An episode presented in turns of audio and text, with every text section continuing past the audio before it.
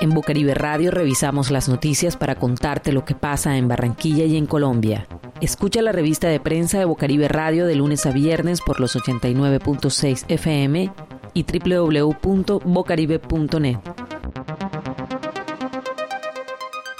FECODE anuncia nuevo paro de 48 horas para rechazar la alternancia. El presidente de FECODE, Nelson Alarcón, manifestó que el paro se realizará el próximo 20 y 21 de octubre como rechazo a la alternancia, dado que consideran que aún no existen las garantías para volver a las aulas.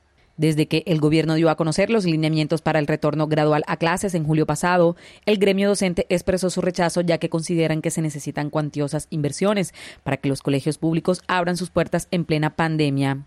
Alarcón aseguró que durante esos dos días los estudiantes de colegios públicos no tendrán ninguna actividad académica ni pedagógica y que realizarán plantones y movilizaciones en Bogotá, Barranquilla, Bucaramanga, Medellín y Cali. Además del rechazo a la alternancia, los docentes también protestan, explicó Alarcón, para exigir el respeto por la vida de los líderes sociales y el respeto a la protesta en el país. Ante esto, la senadora Paloma Valencia propuso esta semana darles un bono a estudiantes de colegios públicos para que vayan a colegios privados en caso tal de que FECODE decida no regresar a las aulas, lo que generó polémica. El presidente de FECODE consideró que el debate no es movilizar a los estudiantes a los colegios privados o a la virtualidad de clases en el marco del coronavirus. El asunto radica, insistió, en mejorar políticas de conectividad y mejorar las condiciones para que los estudiantes de colegios públicos puedan recibir información adecuada en sus centros educativos. Esta noticia fue tomada del diario Semana del 1 de octubre del 2020.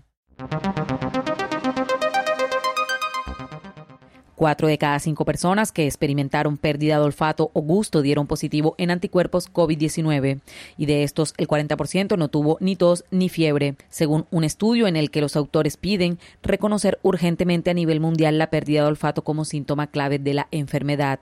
La investigación está liderada por Rachel Batterham y los resultados se publican en la revista PLOS Medicine. El COVID puede causar pérdida del gusto o del olfato, pero se desconoce la prevalencia de anticuerpos en las personas que reportan estos síntomas, señala la revista en una nota de prensa, en la que además recuerda que aún no se comprende bien la importancia de la pérdida de estos sentidos a la hora de predecir la enfermedad para estimar la cero prevalencia de los anticuerpos en personas con pérdida aguda del sentido del olfato y del gusto, los investigadores reclutaron a 590 participantes que habían informado de una falta de estos en el mes anterior.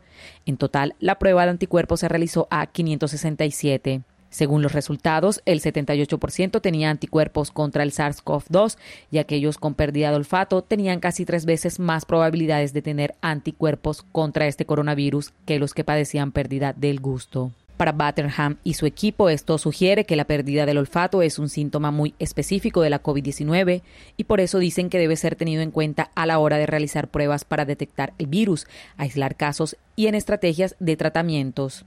Esta noticia fue tomada del periódico El Tiempo del 1 de octubre del 2020. En Bucaribe Radio revisamos las noticias para contarte lo que pasa en Barranquilla y en Colombia.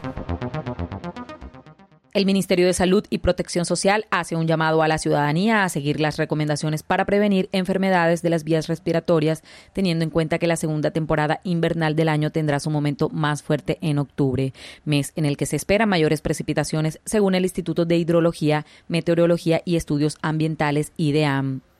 El uso permanente del tapabocas, que cubre nariz y boca, y el distanciamiento físico son fundamentales para evitar el contagio y transmisión de todo tipo de enfermedades respiratorias. Además, permanecen el lavado constante de manos, con agua y jabón, el consumo abundante de agua y alimentos que fortalezcan el sistema inmunológico, la limpieza y la desinfección de superficies, y no llevarse las manos a los ojos, nariz o boca. Por lo anterior, es importante tener especial cuidado ante cualquier signo de alarma en esta etapa de reapertura gradual de sectores en la que están saliendo a la calle los niños, adultos mayores, adolescentes y mujeres gestantes.